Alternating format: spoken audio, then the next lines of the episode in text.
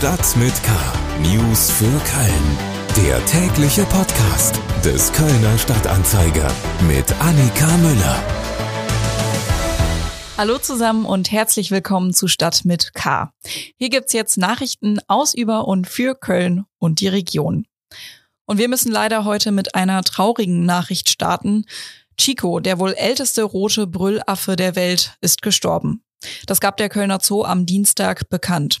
Chico war 36 Jahre alt. Rote Brüllaffen werden normalerweise höchstens 20 Jahre alt. Das Tier war nicht nur ein fester Bestandteil im Kölner Zoo, Chico ist auch Begründer der Brüllaffenzucht in Köln. Er hat 15 Nachkommen gezeugt, die im Kölner Zoo und anderen Zoos in Deutschland leben, so heißt es im Abschiedspost auf Facebook. In letzter Zeit habe er aber sehr stark abgebaut, deshalb wurde er jetzt eingeschläfert. Wir starten jetzt aber in unseren Nachrichtenüberblick und das sind unsere Themen für den 13. September. Marode und baufällig. Kölner Feuerwachen müssen umziehen. Und Trickbetrüger nehmen 75-jährige Witwe aus. Das Handeln einer Bankmitarbeiterin wirft dabei Fragen auf. Schlagzeilen.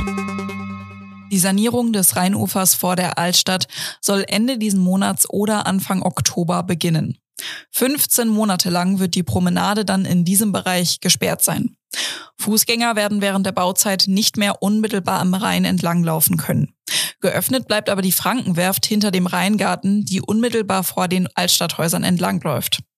Der Radverkehr wird während der gesamten Zeit durch den Tunnel unterhalb des Maritimhotels umgeleitet. Die umstrittene Gasumlage trifft nun auch Kölner Energiekunden. Der größte Versorger der Stadt, die Rheinenergie, wird die neu eingeführte Gasspeicherumlage und die Gasbeschaffungsumlage an ihre Kunden weitergeben. Die erste genannte Umlage beträgt 0,063 Cent brutto je Kilowattstunde, die zweite 2,588 Cent brutto je Kilowattstunde.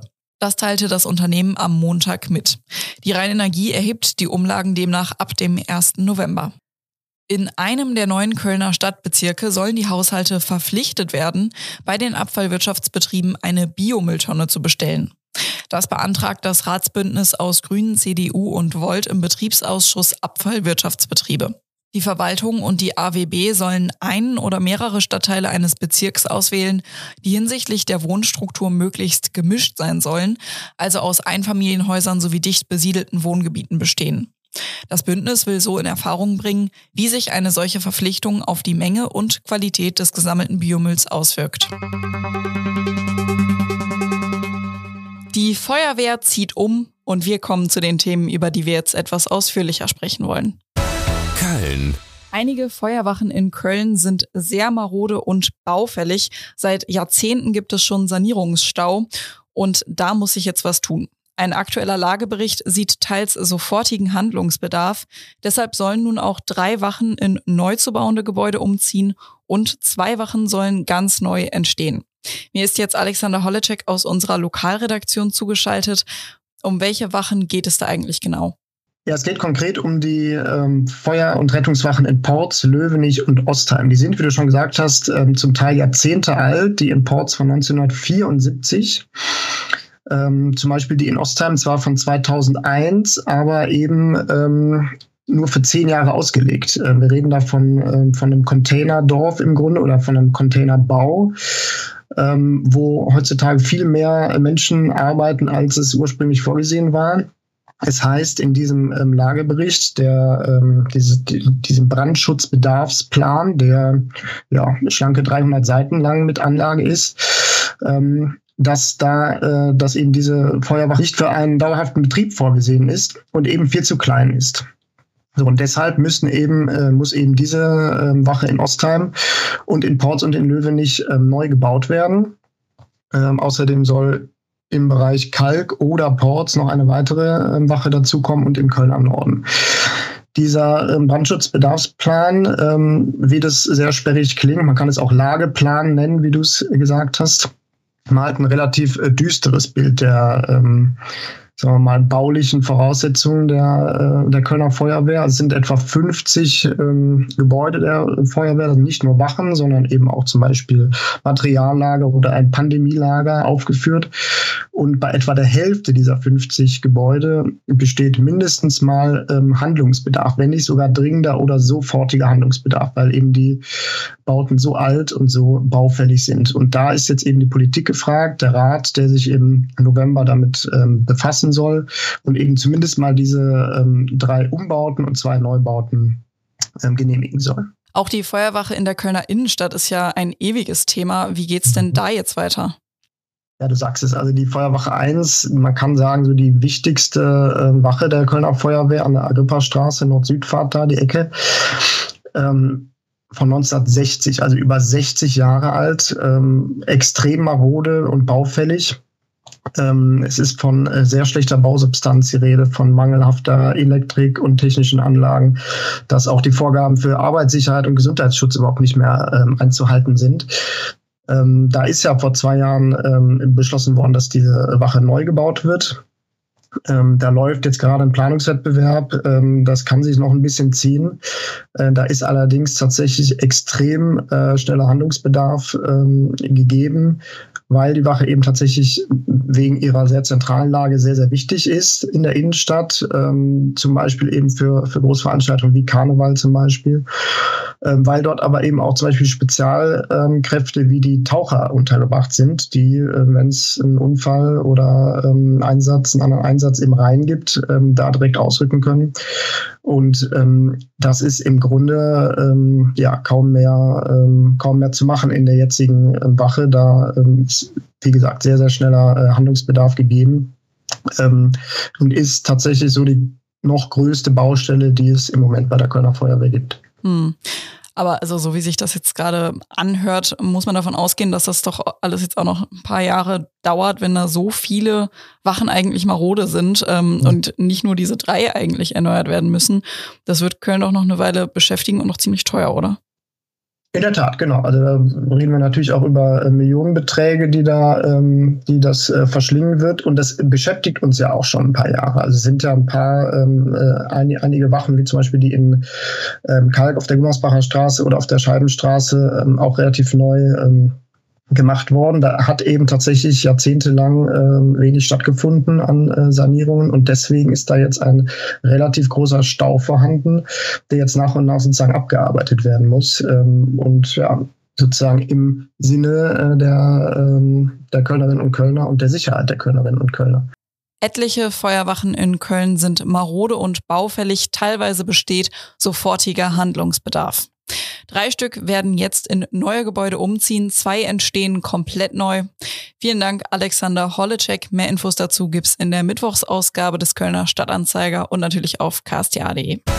Kriminalität. Man denkt ja immer, es könnte einen selbst nicht treffen oder die eigenen Eltern oder auch Großeltern könnten nicht darauf hereinfallen. Aber es zeigen doch immer wieder neue Fälle, dass am Ende jeder auf Trickbetrüger hereinfallen kann. Sie arbeiten mit perfiden Maschen, mit emotionalem Druck, mit psychologischen Mitteln. So auch Mitte August. Da haben Trickbetrüger eine Witwe um 18.000 Euro gebracht, was vielleicht hätte verhindert werden können. Mir ist jetzt Tim Stienauer aus unserer Lokalredaktion zugeschaltet. Tim, was genau haben die Täter denn jetzt gemacht, um diese Frau zur Zahlung zu bringen?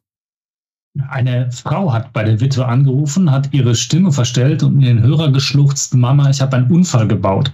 Dann meldete sich ein Mann, stellte sich als Polizist vor und behauptete, die Tochter der 75-Jährigen, die da angeblich am Telefon war, sei eben nach einer Fahrerflucht festgenommen worden, weil sie eine Schwangere angefahren und schwer verletzt habe. Der Betrüger hatte offenbar außerdem zwei Tage vor diesem Anruf die Todesanzeige des Ehemanns der 75-Jährigen in der Zeitung gesehen, hat das auch mit aufgenommen und sagte dann prompt zu ihr, ihre Tochter hat uns gerade erzählt, dass am Samstag die Beerdigung ist.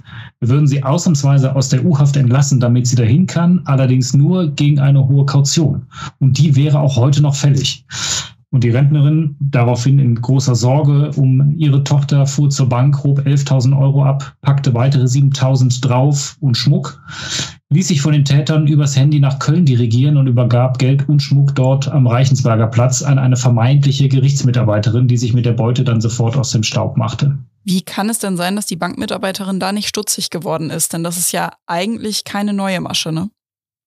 Das ist eine sehr gute Frage. Ähm, die Bank selbst teilt mit, ihre Mitarbeiterinnen und Mitarbeiter seien in dieser Betrugsmasche geschult und sensibilisiert. Man habe sogar schon solche Taten verhindern können. Dieser vorliegende Fall hier, der sei sehr bedauerlich, aber es bleibe eben immer ein Restrisiko. Die Tochter der 75-Jährigen dagegen sagt, ähm, damit mache es sich die Bank zu leicht. Äh, ihre Mutter sei dort seit über 60 Jahren Kundin und habe noch nie in dieser ganzen Zeit so viel Geld auf einmal abgehoben. Das hätte die Kassiererin aufhorchen lassen müssen, hm. sagt die Tochter in einem Gespräch mit der Bank im Nachhinein. Ähm, habe man ihr, der Tochter, dann auch mitgeteilt, dass ihre Mutter während des Geldabhebens weder unruhig noch gestresst gewirkt habe. Die Tochter hält das aber für nicht glaubwürdig. Und wie geht's da jetzt weiter? Kann man da irgendwie gegen vorgehen? Das ist noch unklar. Ähm, ich habe die Bank gefragt, ob sie der Rentnerin den Schaden vielleicht ersetzen wird, habe darauf aber keine Antwort bekommen. Die Familie beratschlagt sich im Augenblick noch, äh, wie sie weiter vorgehen soll. Rechtlich gesehen ist die Situation schwierig. Es gibt da keine eindeutigen Urteile von Gerichten. Manche Juristen sagen, die Bank habe oder Banken grundsätzlich haben eine Fürsorgepflicht für ihre Kunden und müssten einen solchen Schaden dann ersetzen. Fakt ist aber, zum Schadensersatz verpflichtet ist eine Bank erstmal nur dann, wenn sie Geld an jemanden auszahlt, der nicht geschäftsfähig ist. Also ist, wenn es auf ein, auf eine, auf ein Gerichtsverfahren hinauslaufen würde, dann ähm, wäre das sehr spannend, wie das ausgeht. Vielen Dank, Tim Stienauer. Mehr Informationen dazu und wie es jetzt der Frau und ihrer Tochter geht, die gibt es natürlich am Mittwoch im Kölner Stadtanzeiger und auch auf ksta.de. Damit sind wir aber jetzt auch schon wieder am Ende von Stadt mit K angekommen. Heute Abend findet übrigens in Köln der erste Teil des Deutschen Fernsehpreises statt. Die Verleihung wurde dieses Jahr in zwei Teile geteilt.